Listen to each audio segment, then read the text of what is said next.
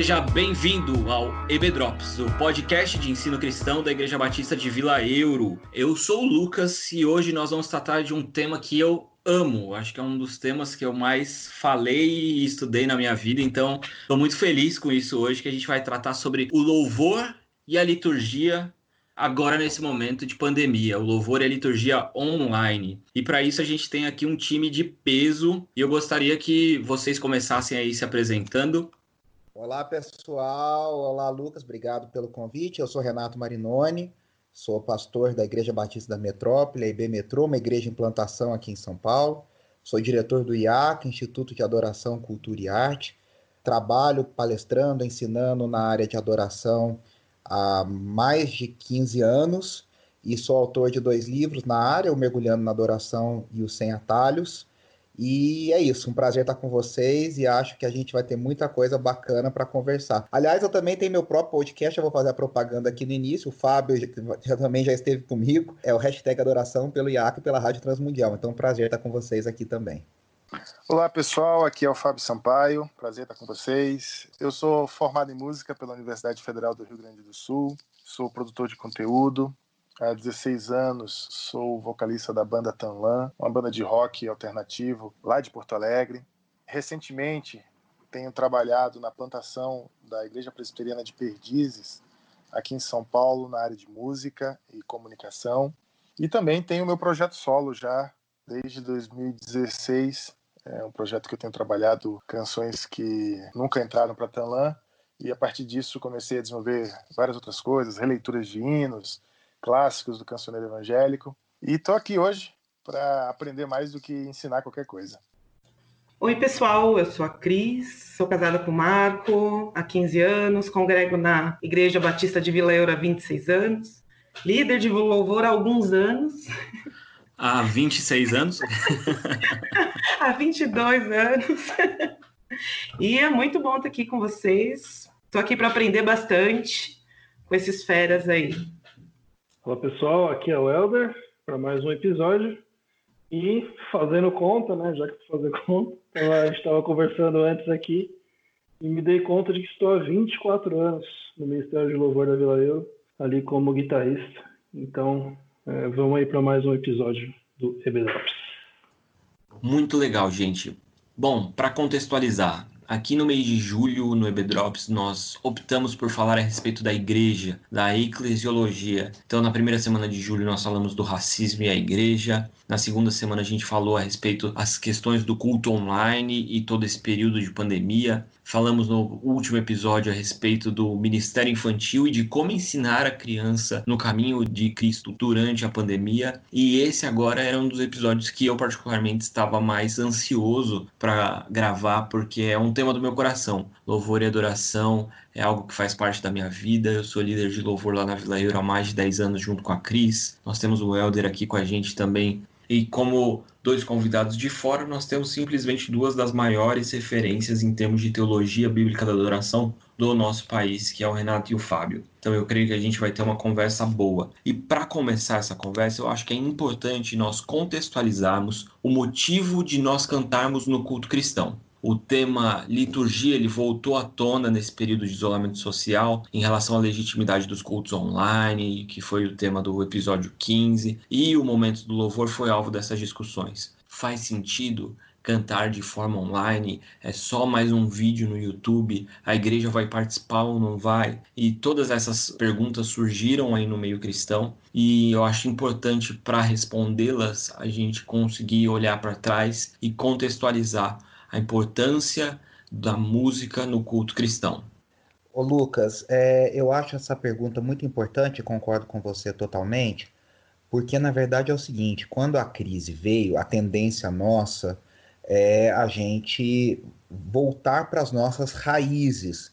Eu acho que não é por acaso que a programação da mídia, por exemplo, né, privada, de poder gravar coisas novas, conteúdos novos, eu digo isso no caso das grandes produções, ah, não é segredo para ninguém que no, no Brasil uma solução na, na minha visão, muito criativa e muito bacana, foi retomar conteúdos antigos, séries, novelas, jogos, corridas de Fórmula 1, porque nesse momento de, de crise, de, principalmente no início da pandemia, de incerteza, a nossa tendência é voltar para as nossas raízes, para onde a gente começou, por, quê, por que, que a gente faz o que faz, por que, que a gente está onde está. Então, eu acho que essa discussão sobre a natureza da igreja, a essência da igreja, uh, o que é a igreja oficialmente, a, a, a IB Metrô, que é a igreja que nós estamos plantando, ela surgiu como uma igreja nativo digital. Ela foi plantada digitalmente durante a pandemia. E a primeira série de mensagens nossas, diante dessas, desse quadro todo, foi escolhida justamente para trabalhar isso. O que é a igreja? Qual é a essência da igreja? Quer dizer, nós estamos começando uma igreja digital, uma igreja virtual, mas é possível ser igreja digitalmente e tudo mais, então isso é muito interessante. Agora, respondendo objetivamente sua pergunta, a música, historicamente, ela faz parte sempre da vida de adoração, tanto de Israel como da igreja. O povo de Deus sempre cantou, sempre teve cânticos na sua, na sua reunião, no seu culto, na sua liturgia. E mais recentemente, eu acho que isso é muito propício, porque a gente mudou em 50 anos mais do que uh, os mil anos anteriores. Para você ter uma ideia, a revolução dos últimos 50 anos na liturgia foi maior do que a revolução litúrgica da Igreja Católica para a Igreja Reformada Protestante. Então eu acho que essa discussão é muito, muito proveitosa e aí eu vou deixar para o Fábio falar que eu acho que ele tem bastante coisa para complementar.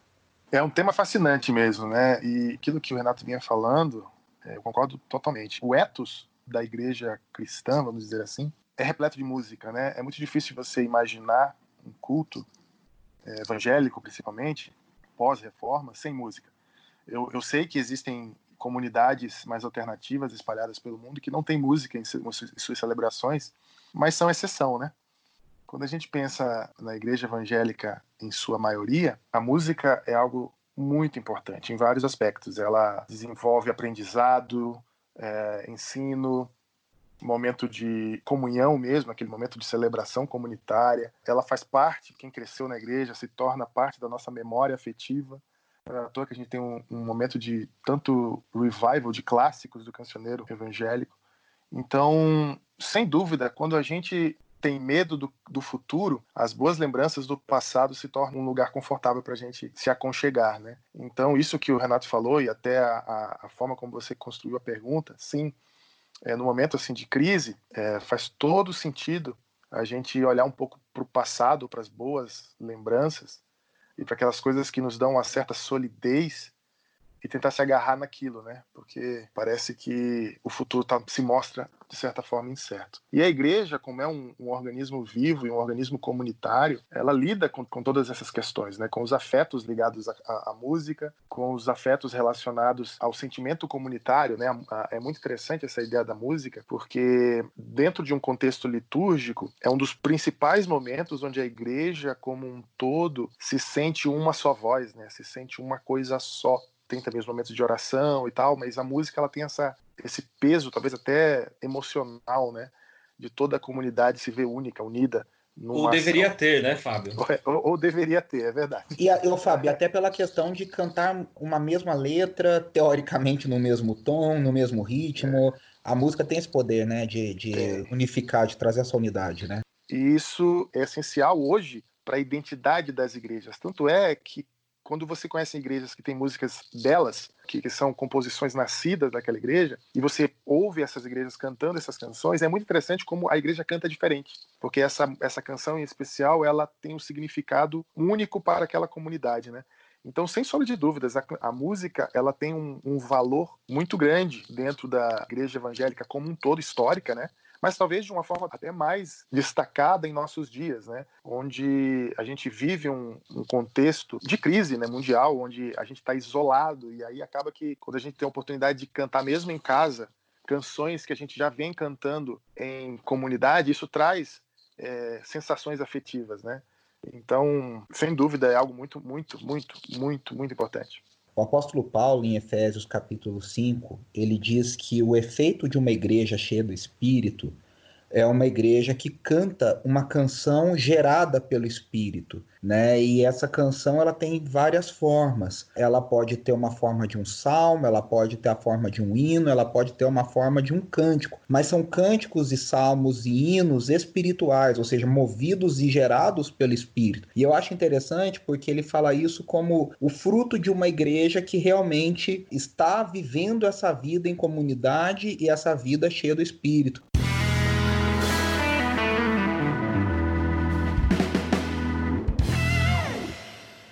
É muito interessante isso que vocês falaram, e, e, eu aprendi isso com o Renato quando eu estudei com ele, que em todos os grandes momentos de ação do Espírito Santo na Bíblia existe uma celebração com música. A gente vê isso desde lá do Êxodo, quando o povo passa ao Mar Vermelho e tem aquela grande festa e Miriam dança. A gente sabe que ali não está num contexto de culto, mas eles estão festejando e cantando louvores ao Senhor. A gente tem o Cântico de Maria, enfim, a gente tem diversos momentos momentos de música, de celebração através da música. E a igreja primitiva cantava, né? Então faz todo sentido a gente manter isso nos nossos dias e é, eu só estou aqui endossando tudo que vocês falaram brilhantemente. Mas diante disso, da importância da música, a gente teve um grande desafio nesse momento da pandemia, que foi como que a gente faz então para a comunidade cantar e como a gente faz para cada um cantar na sua casa? Como que a gente faz para não ser simplesmente um grupo de música tocando no YouTube, tocando no Facebook e as pessoas recebendo isso em casa, mas para que de fato essa música se torne em louvor comunitário? Eu acho que a coisa é bem complicada porque a gente está usando uma plataforma de entretenimento que as pessoas estão acostumadas. A maior parte das igrejas usa o YouTube. O grande desafio, Lucas, é a gente quebrar a postura dos cultuantes de entretenimento. Eu tô aqui assistindo, mas tô mexendo no celular, tô comendo uma pipoca, tô deitado embaixo da coberta. Por quê? Porque hoje a pessoa acessa o YouTube não só na televisão, ela consegue ver no celular, ela consegue ver no computador, ela consegue ter uma facilidade que pode jogar contra nós. E aí eu acho que parte muito, claro, da postura da própria pessoa, eu acho que parte muito disso, mas também parte da nossa postura enquanto ministros, enquanto líderes, pastores, músicos, de comunicarmos isso da forma correta com as pessoas. E aí eu vou além. Não é só no YouTube é também nas igrejas. Talvez agora isso tenha ficado mais evidente. Será que a nossa postura realmente é uma postura de estou convidando você a louvar comigo, a cantar comigo, a fazer parte da mesma celebração, do mesmo culto? Ou eu tenho uma postura de fica aí sentadinho me ouvindo enquanto eu estou aqui tocando, louvando, adorando ao Senhor? Isso numa celebração presencial, isso numa celebração, num culto virtual e online. A Andressa, né, que é minha esposa e a líder do louvor, e o João, que é um, um outro líder de louvor nosso. A instrução para eles é: olha, sejam acolhedores, sabe? As pessoas têm que olhar para vocês e se sentirem acolhidas, convidadas. E aí eu acho que vai muito da, da postura da pessoa. Eu fico me lembrando de algumas lives não cristãs que eu assisti, e aí você vê, por exemplo, com todos os senões possíveis, Cara, a live do Roberto Carlos no Dia das Mães, eu não poderia não falar do Roberto Carlos, foi, foi um, uma hecatombe, assim, foi um negócio. Eu cantei, eu chorei, eu levantei a mão, eu me senti, eu me emocionei. Porque, assim, o Roberto tem esse jeito que parece que ele tá na tua frente conversando com você. Ele tem essa capacidade. Você pode ter mil críticas ao Roberto Carlos, mas ele tem essa capacidade de olhar e parece que ele tá falando com você. Então, é, eu acho que falta um pouco isso pros ministros, né? Essa postura. Mas é isso aí. Até o final do, do podcast, eu quero ver se o Renato vai conseguir encaixar também o Silvio Santos. Ele já conseguiu encaixar o Roberto Carlos. Quero ver se vai conseguir encaixar o Silvio Santos aqui na discussão.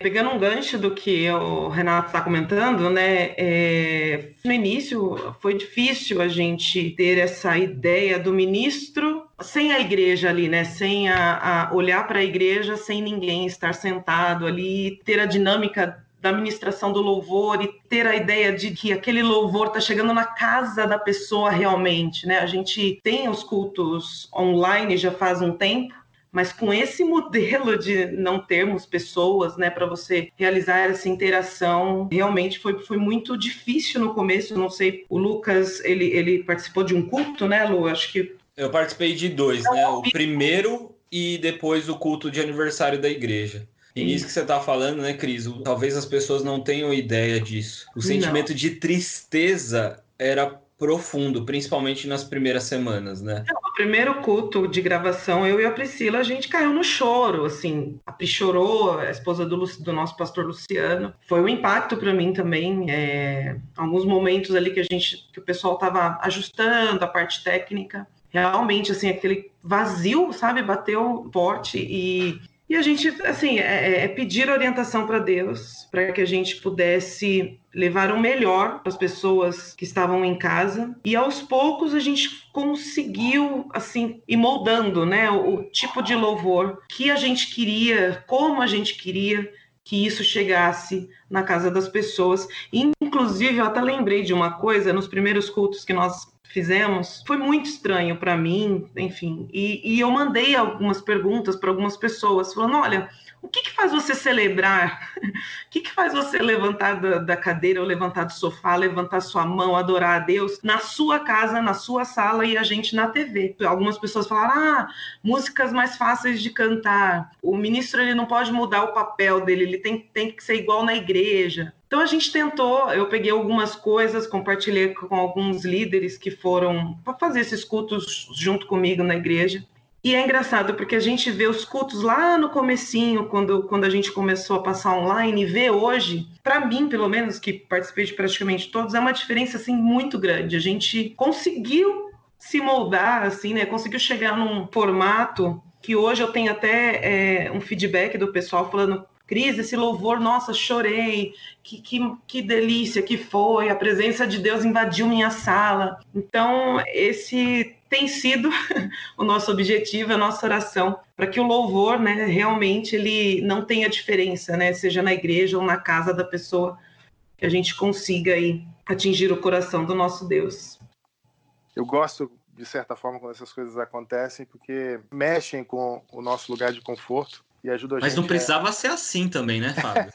não precisava ser tanta mudança assim, né? É, não precisava, mas já que foi, né? A gente aproveita. Sim. Então, é, eu, sou, eu sou entusiasta mesmo, essa é a verdade. E aquilo que o Renato falou, eu achei muito interessante, porque ele disse que o Roberto Carlos, ele consegue fazer você se sentir único para ele ali quando ele está fazendo a live dele. Nesse momento que a gente está vivendo agora, acho que nunca foi tão importante é, aspectos artísticos ligados à música na igreja. Eu trabalhei em TV muitos anos e a gente brincava que toda vez que está apresentando um programa é, é um exercício de fé porque você tem que acreditar que alguém está vendo. E, e você tem que falar com esse alguém que está vendo. Então, quando a gente, quando tudo isso começou, a gente teve que, assim como todo mundo, aprender a acreditar que alguém está vendo. E isso é importante para quem está fazendo e é importante para quem está assistindo também. Porque quando você está lá dirigindo, não existe, psicologicamente falando, o peso da multidão cantando junto, é a pessoa sozinha em casa. Então, aquela pessoa que está dirigindo, ela tem que de alguma forma trazer é, na sua interpretação, e aí entra o que eu falei sobre desenvolver aspectos artísticos,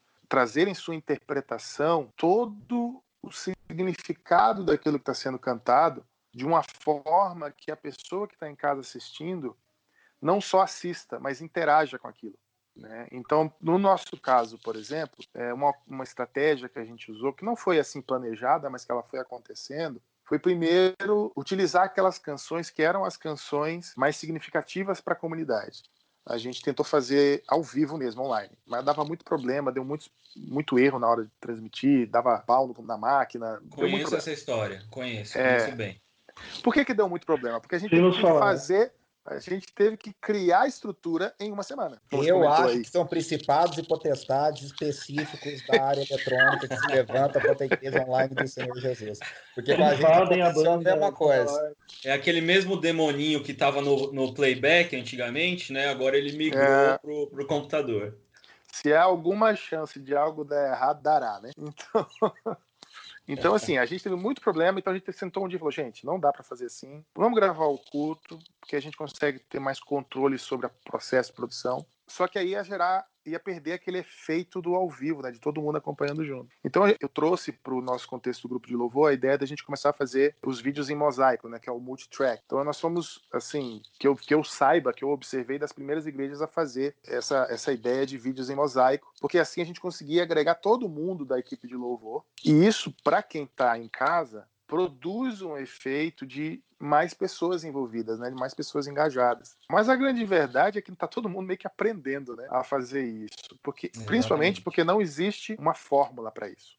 É, a grande verdade é que todo mundo está tentando descobrir a melhor forma ou o melhor formato de trazer um pouco daquela familiaridade litúrgica para algo que ninguém sabe como faz direito. Então eu acho muito, muito importante quando esse tipo de coisa acontece e a igreja está de olhos e ouvidos abertos para ver como essas questões de comunicação são muito importantes. É, eu me lembro que nos anos 90 a gente teve o boom do movimento gospel e foi uma grande transformação da juventude cristã evangélica brasileira, que foi a música, né? o estilo de música. Né? Só que agora, desde os anos 2010, 12, 13, a gente teve um novo, uma nova transformação, que é a transformação estética e da comunicação. Né? Quase todas as igrejas hoje têm um Instagram, um canal no YouTube, tem não sei o quê. Por quê? Porque isso é um jeito de se comunicar desta geração. E muitas igrejas que acabaram sendo resistentes a isso, por diversas razões, é, se viram neste momento sem saída e tiveram que se engajar em canais de comunicação que ou sempre foram desprezadas, canais desprezados ou ignorados. Então, nesse momento de desespero, vamos dizer assim, a gente vai ter que a gente teve que aprender, assim como quando os primeiros cristãos tiveram que ser espalhados de Jerusalém, a força para que o evangelho se espalhasse, a igreja teve que aprender a se comunicar na internet, porque Deus assim o quis. Parece então, que o jogo virou, não é mesmo? É, a gente Fábio, teve que aprender. Você falando isso é uma coisa interessante. Eu ouvi dizer, por exemplo, de alguns pastores, e aqui não quero fazer um juízo de valores, mas assim, me parece um pouco estranho, que não sabiam nem gravar vídeo no WhatsApp. O cara mandava o sermão num grupo por áudio no WhatsApp é, de tão defasado que estava com as tecnologias. E aí acho importante lembrar que o problema não está com a plataforma A ou B, mas está no modo como a gente usa a plataforma A ou B. Quer dizer, tem gente, graças a Deus, eu acho que muita gente tem conseguido fazer um culto via YouTube, via Facebook, seja como for, mas de uma forma próxima, comunicativa, acolhedora, uh, participativa e tal. E tem pessoas que faziam culto presencial de uma forma que parecia um show, gerando entretenimento, ou seja, não é a plataforma em si, é a forma como a gente usa essas plataformas, né? E sem dúvida, esse momento foi, é, tem sido talvez crucial para que as igrejas e os membros das igrejas aprendam de uma forma muito mais intensa o que significa de fato ser igreja. Porque não é estar em um lugar, né? mas é ser algo. É, a gente tem descoberto que alguns, algumas barreiras que a gente constrói para viver o evangelho são barreiras da nossa própria cabeça, né? mas que não tem nada a ver com reais dificuldades de viver o evangelho.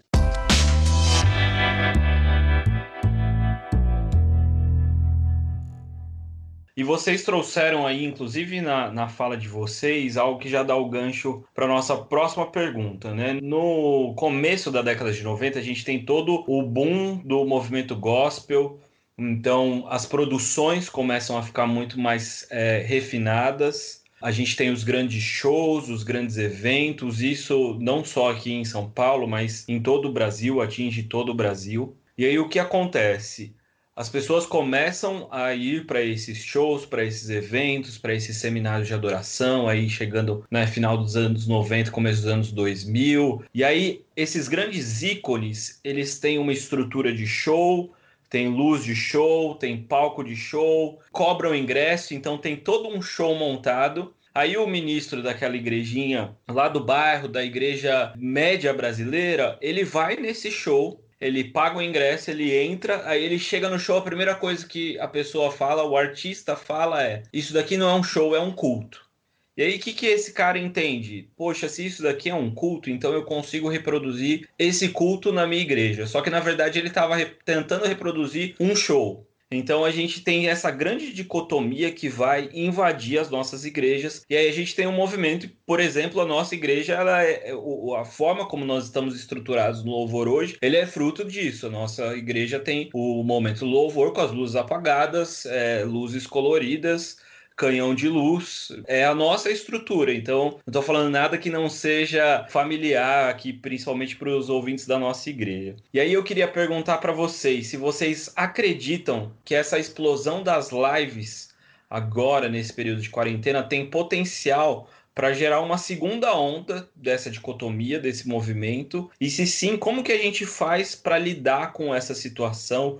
quais são os elementos que são sim aproveitáveis, como Fábio acho que já adiantou a questão artística, e quais são possíveis armadilhas aí, principalmente para o coração dos artistas que estão dentro das igrejas, produzindo arte para o Senhor através do louvor.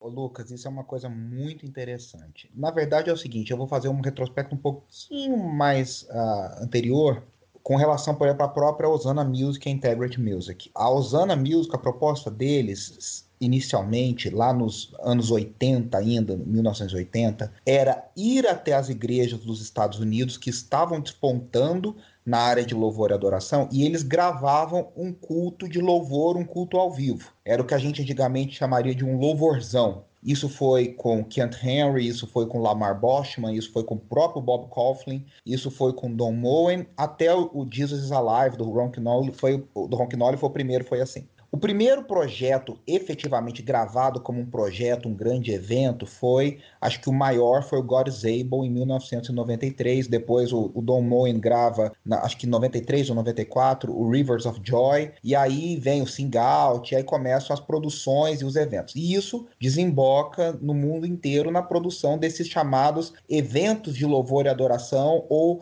louvor e adoração ao vivo. No Brasil, no, no ápice do movimento gospel, todos os líderes, todos os artistas, na época a gente não falava assim, os líderes de louvor, eram ligados a igrejas locais. Aline Barros na comunidade da Vila da Penha, depois na comunidade internacional da Zona Sul, o Fernandinho na segunda Igreja Batista de Campos, a, a, o Renascer Praise, né, com a própria Renascer em Cristo, e a Lagoinha, né, com o Diante do Trono, com a Igreja Batista Lagoinha. Eu vou falar da Lagoinha, por exemplo, que eu vivi isso muito intensamente durante quase 10 anos, enfim. A Ana, na igreja, era uma.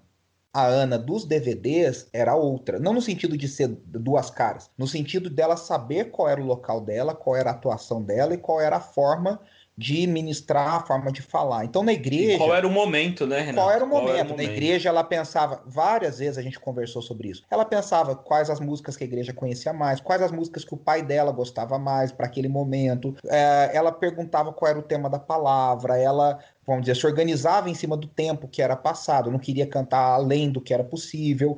Então, o que, que acontece? Só que as pessoas não tinham acesso a isso, não tinha essas transmissões como tem hoje as pessoas só conseguiam ver o Diante do Trono do DVD, o Fernandinho do DVD, a Aline Barros do DVD. Então isso gerou essa referência que as pessoas tentaram replicar nas suas igrejas. Eu acho que o que você falou das lives é um perigo, sim, mas eu vou deixar para o Fábio e para Cris falarem sobre isso melhor. Mas eu quero falar, você pergunta me duvidando, né? Uma live que me chamou muito a atenção foi a live da Ivete Sangalo. A Ivete Sangalo, eu acho que a gente pode concordar, é a maior artista do Brasil na atualidade. Analisando o todo, né? Na minha opinião, a Ivete Sangalo é a maior artista do Brasil na atualidade. E ela fez uma live na casa dela de pijama, na cozinha da casa dela, com o marido cozinhando atrás. E o filho passando, e todo mundo de pijama, e um negócio.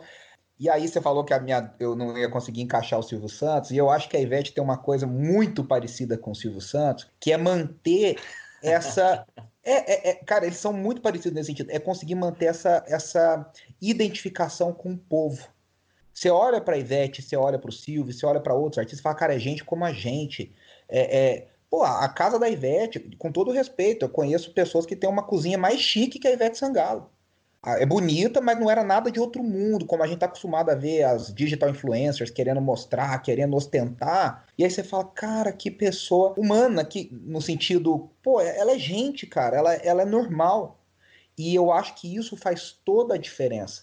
Porque muitas vezes a gente quer descolar dessa humanidade. No lado religioso, a gente quer se tornar arcanjo. O Ademar falava, né? Você quer se tornar a quarta pessoa da trindade. Você quer, você quer ser mais espiritual. Você quer ser um ungidão. Você quer ser o cara meio estranho.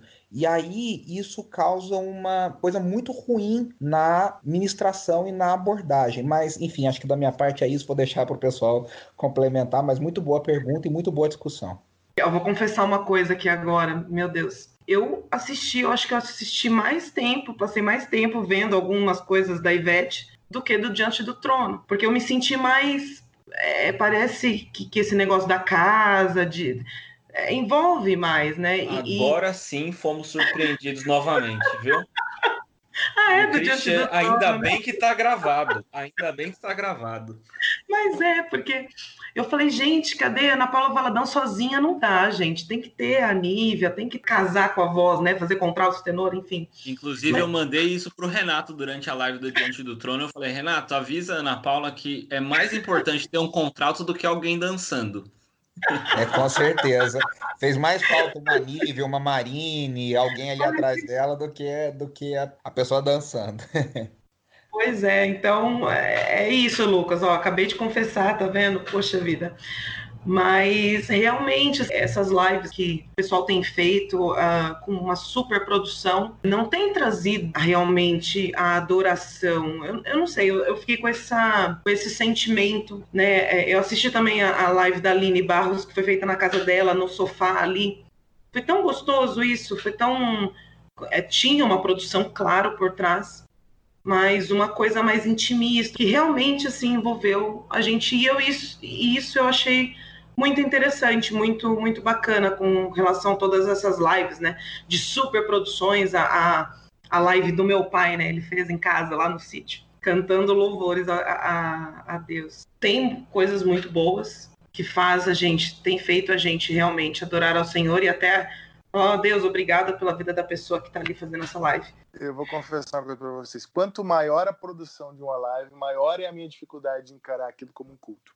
Ah, verdade. Eu, eu começo a prestar atenção nos detalhes e eu encaro aquilo como um espetáculo.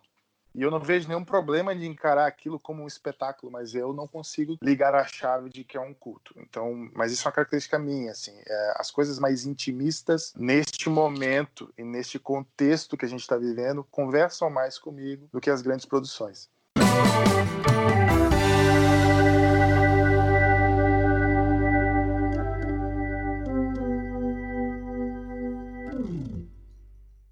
Bom, tudo isso é resultado daquilo que você falou que aconteceu nos anos 90 com o boom do, da música gospel e tudo mais. Veja só, quando a gente teve o boom da música jovem evangélica brasileira, que é a música gospel dos anos 90, começou a ter aquele movimento das igrejas mais é, de vanguarda, vamos dizer assim, de quererem fazer cultos ou eventos na sua igreja que fossem tão ou mais interessantes do que coisas que acontecem fora da igreja.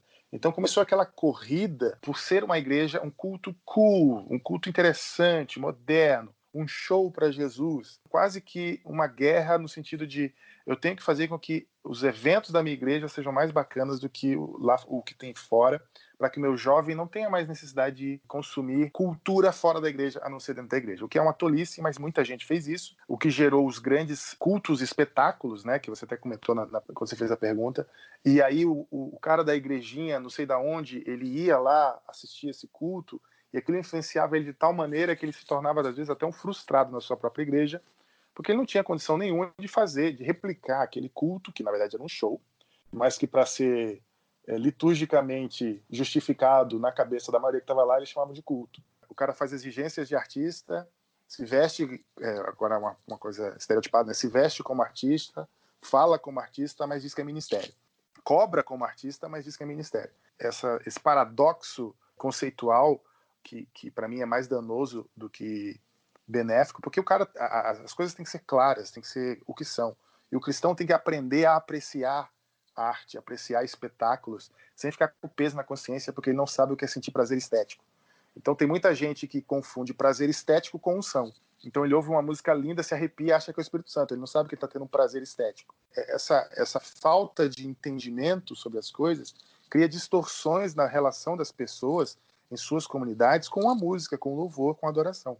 E aí a gente chega no momento onde não tem mais o espetáculo, porque a gente não pode mais aglomerar, e tenta transferir isso para eventos online. Então a gente vê que o, cara do sertanejo fez uma live de seis horas, ah não, eu tenho que fazer também. E as pessoas fazem as coisas simplesmente porque tem que fazer, elas não refletem no porquê das coisas.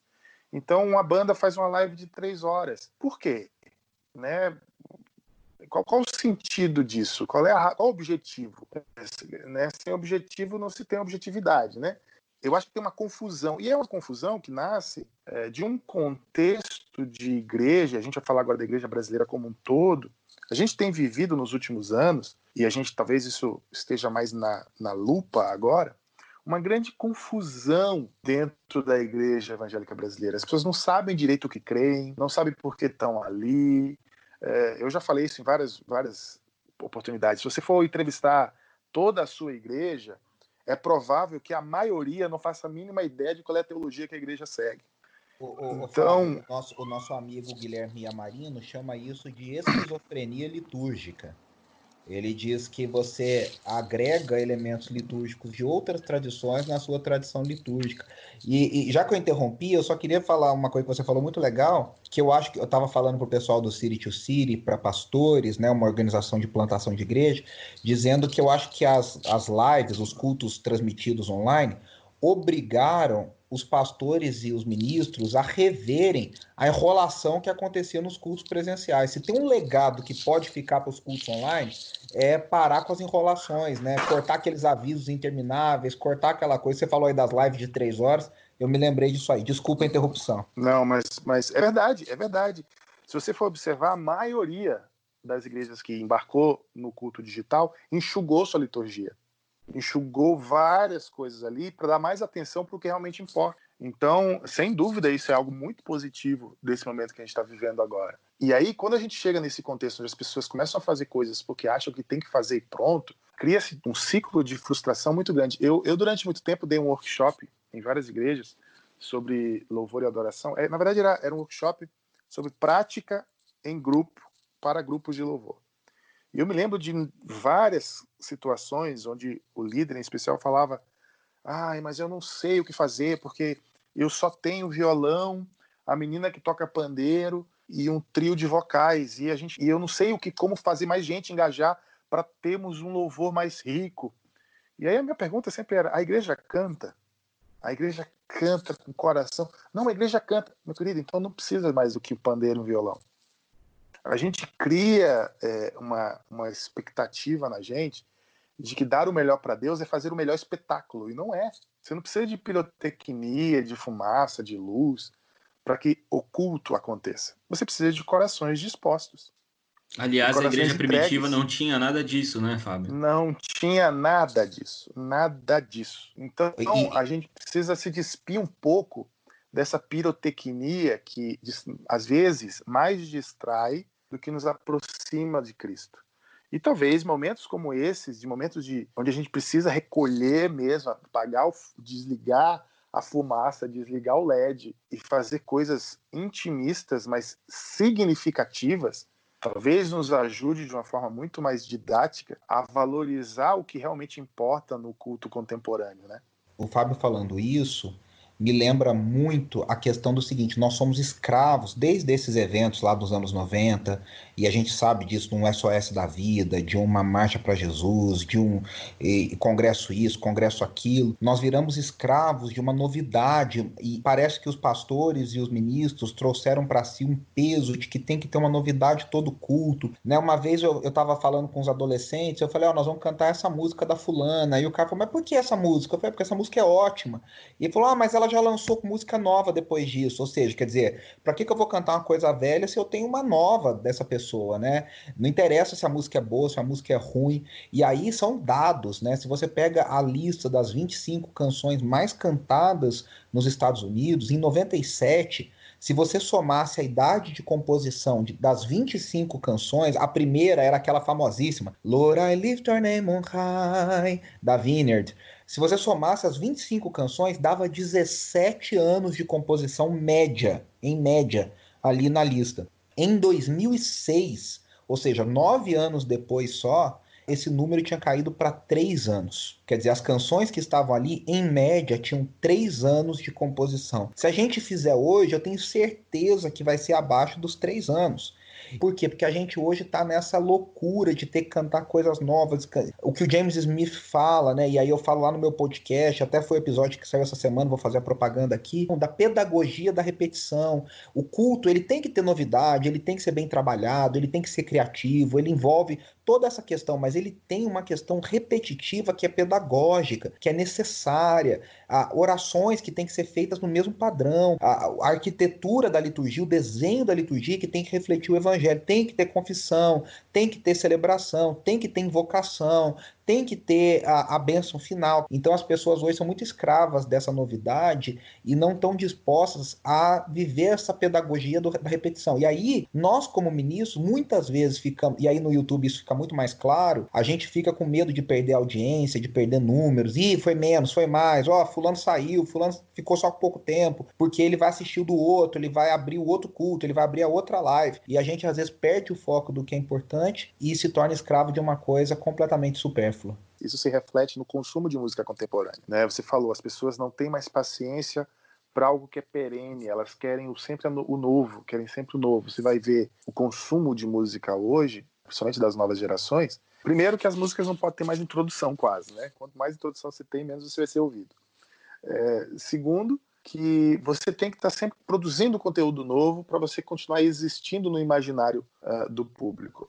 Isso se reflete em todo o resto também se reflete na forma como as pessoas encaram a música na igreja. Então, quando a música na igreja se torna um momento de deleite sensorial de quem está cantando e não um momento de um momento comunitário de sacrifício de louvor, um momento comunitário pedagógico de ensino doutrinário, um momento comunitário de criar um sentimento de corpo, mas apenas um deleite sensorial, e não é à toa que nossas músicas são tão focadas na pessoa, né? São tão antropocêntricas, também se reflete nisso. As pessoas começam a encarar a música também como um, um dial, né? Um mudo para que eu mais gosto e não para aquela que tem mais sentido e significado para a comunidade.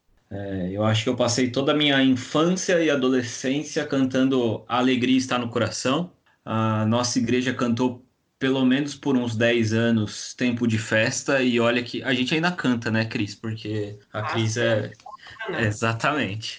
A gente cantou Osana agora que faz o medley, né? Mas a gente cantou durante uns 10 anos tempo de festa assim, domingo. é muito boa essa, muito boa. Ou como diria o pastor aí, né? Dia de festa. Dia, Dia de festa. festa. Exatamente.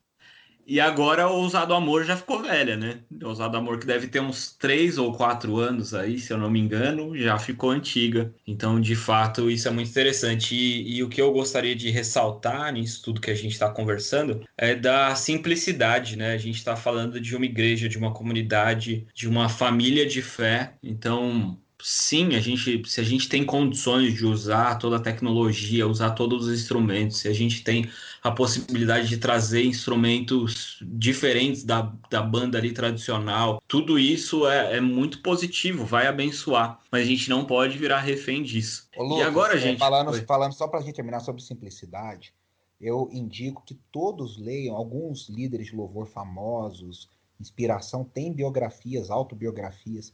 E eu me lembro que quando eu li, por exemplo, Acende uma Luz, do Marcos Witt, Marcos Witt, que é o maior nome da música cristã hispana, né, de mega produções e tal, e ele contava que ele saía de bicicleta para ir chamar as pessoas no povoado, que ele morava aí no México, os pais eram missionários no México, e, e, e, cheio de poeira, ele arrumava o salão. E aí eu me lembro que há muitos anos atrás, quando eu li esse livro, eu pensei assim, cara, eu devia ter uns 17, 18 anos, eu pensei assim, caramba, ele faz a, ele passou por coisas que a gente também passou. Quem escuta que histórias, a gente está falando do Diante do Trono, e, e, você falou do fenômeno Diante do Trono, e não teve igual no Brasil o fenômeno Diante do Trono, de atrair 2 milhões, 1 um milhão e meio de pessoas, vender o absurdo que vendeu, e de saber das coisas que a Ana fazia lá na, na igreja, nas reuniões, nos ensaios, no próprio, na própria gravação do primeiro disco, como esse disco era vendido com simplicidade, com amor, com até uma certa dose de gambiarra em alguns momentos, que o brasileiro é expert em, em, em gambiarras.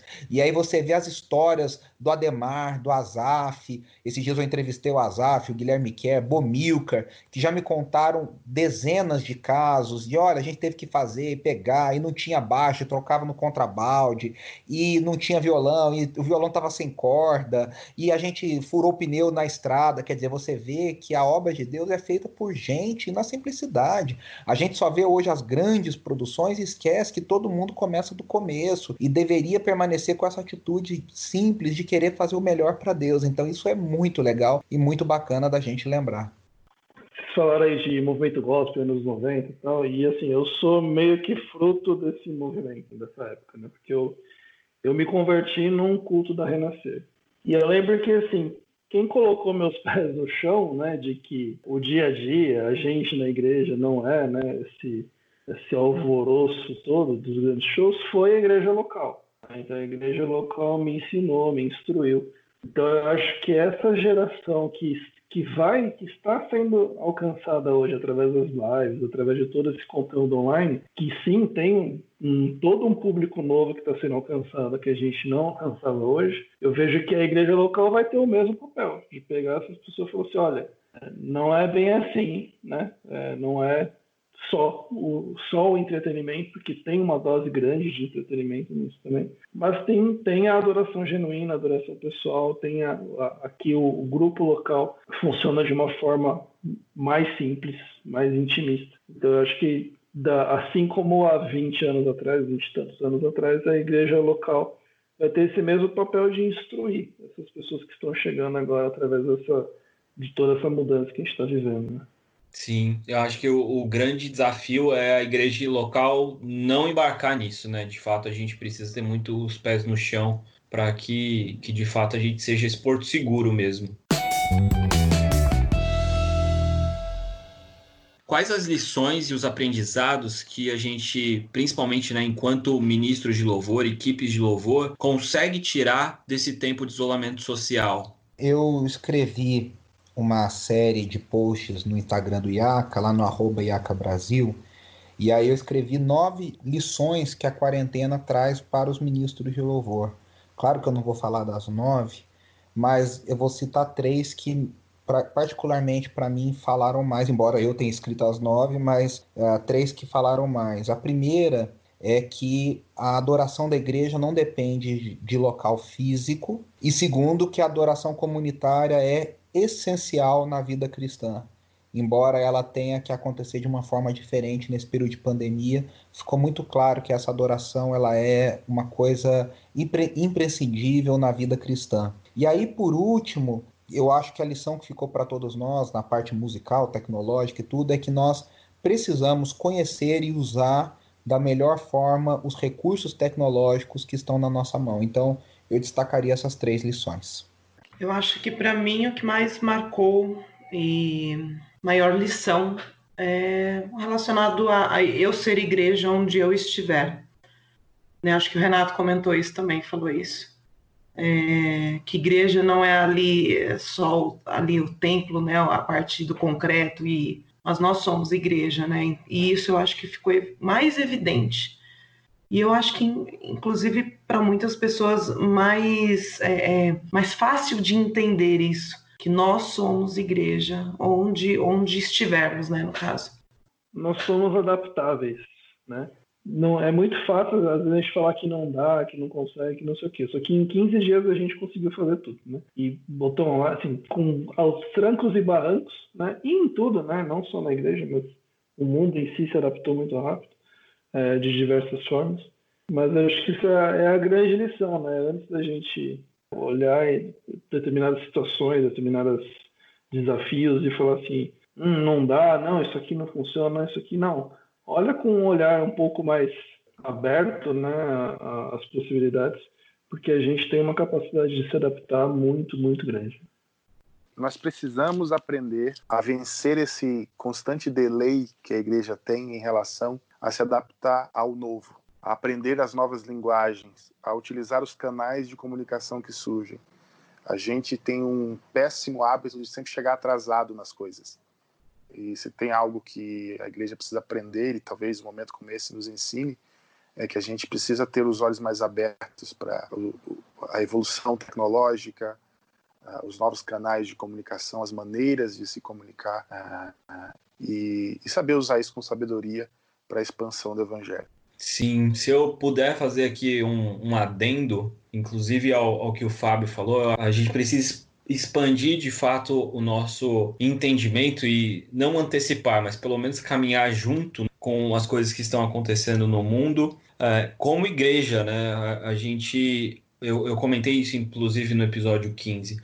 Nós estamos agora na internet, uh, a gente precisa, enquanto igreja, uh, se aproximar de fato daquilo que o mundo está falando. E eu comentei isso no, há dois episódios atrás, e a gente teve um exemplo gigantesco disso, envolvendo a música. Uma das maiores cantoras é, cristãs brasileiras lançou um clipe há alguns dias atrás, em que a mulher sofria de violência dentro de casa, e o clipe teve 100 mil dislikes. E em dois dias a gravadora precisou retirar o clipe do ar, fazer um novo clipe, lançar um novo clipe e se retratar. Então a igreja precisa, acho que como um todo, fazer essa leitura de cenário de que nós não estamos mais isolados no mundo dentro das nossas igrejas, estamos com os cultos sendo transmitidos online e inclusive isso acho que também é algo que a gente leva para o grupo de louvor enquanto escolha, escolha de repertório que a gente escolha músicas que são é, inteligíveis para qualquer pessoa, né?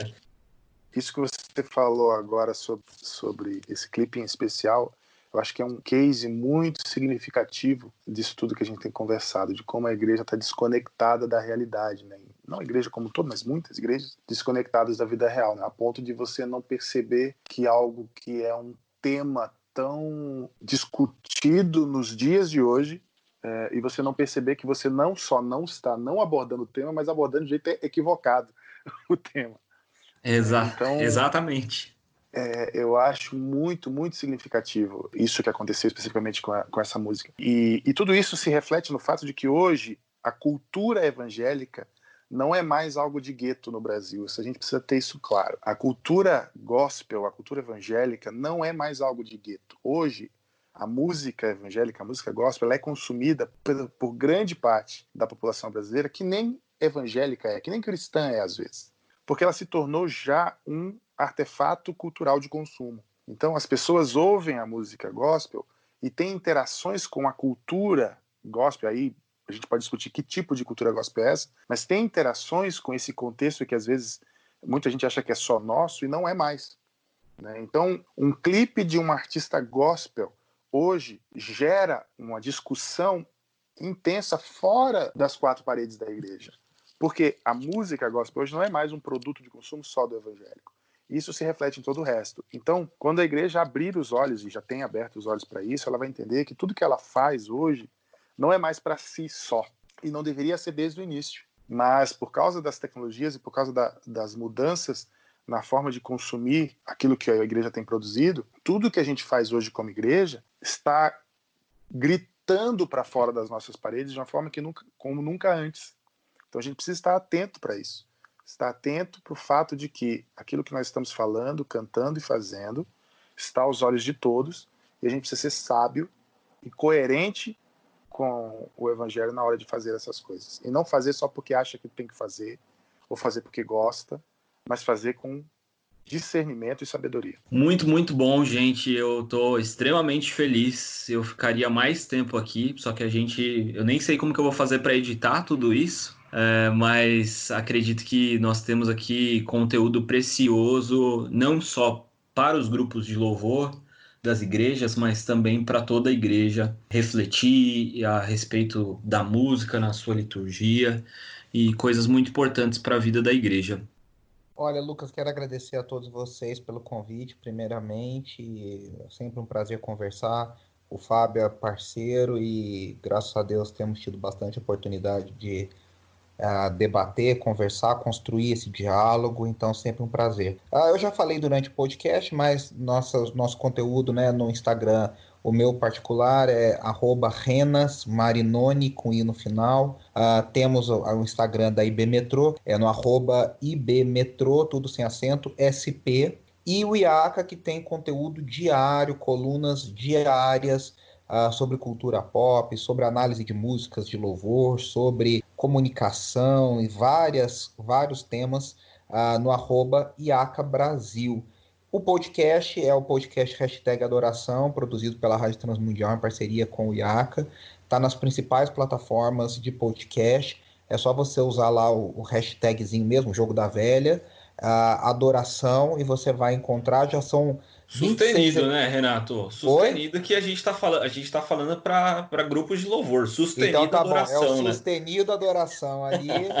é, já são 26 episódios, já são seis meses de produção ininterrupta de, de podcast, então muito feliz uh, com esse resultado, graças a Deus, e é isso. Estamos à disposição. Obrigado mais uma vez. Eu agradeço também o convite. Obrigado, Lucas, a todo mundo que está presente. Um prazer estar tá podendo compartilhar um pouco com vocês. Acho que aprendi muito mais aqui. Se você quiser saber mais do meu trabalho, você pode só procurar por Fábio Sampaio mesmo. Tenho, esse ano lancei já alguns três canções no meu projeto solo. Você pode pesquisar um pouco mais sobre a Tanlan, que é a, a banda do meu coração, que já tem 16 anos. É, é um nome ruim para pedir pizza, mas ninguém esquece depois, Tanlan.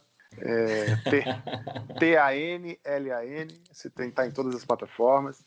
É, se você quiser conhecer um pouco do meu trabalho na nossa comunidade aqui em São Paulo, a gente teve o prazer de lançar um, um EP no final do ano passado, em novembro, com seis canções, três autorais e três versões de hinos é, clássicos né, do cancioneiro evangélico, que ó, nós chamamos de Louvor PDZS, você acha assim nas plataformas Louvor PDZS. É um projeto muito bom. Ah, inclusive, eu fiz a análise para o IACA da, da música O Dia Que Te Encontrei, fantástica, muito boa. Em breve a gente vai cantar na EB Metrô também.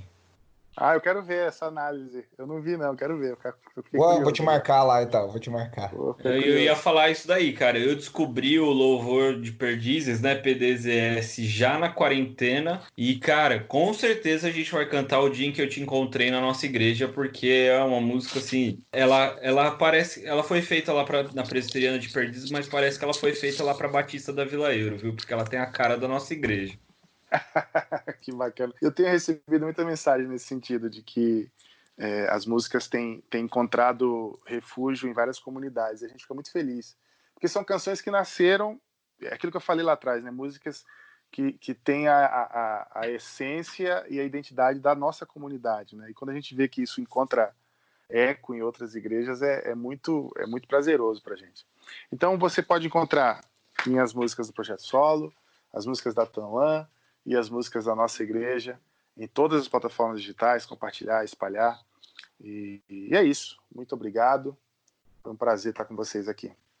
Show de bola, gente. Na semana que vem vamos lançar nosso último episódio falando a respeito da igreja, né? Que é essa nossa série de julho. Teremos convidados especiais também, vale a pena você ouvir. Você que está chegando no nosso podcast através desse episódio, a gente tem um conteúdo muito legal aí para trás. E já falando para os nossos ouvintes regulares, os membros de Vila Euro, já comecem a se preparar, porque em agosto a gente começa a nossa série voltando aí para o ensino cristão. Então a gente vai estudar aí o livro de Juízes a partir de agosto. Renato, Fábio, Cris, eu digo por mim e pelo Elder, nós estamos muito felizes. Obrigado, gente, pela participação de vocês. Obrigada, Lu. Valeu, tchau, tchau. Tchau, pessoal. Tchau, pessoal. Tchau, tchau.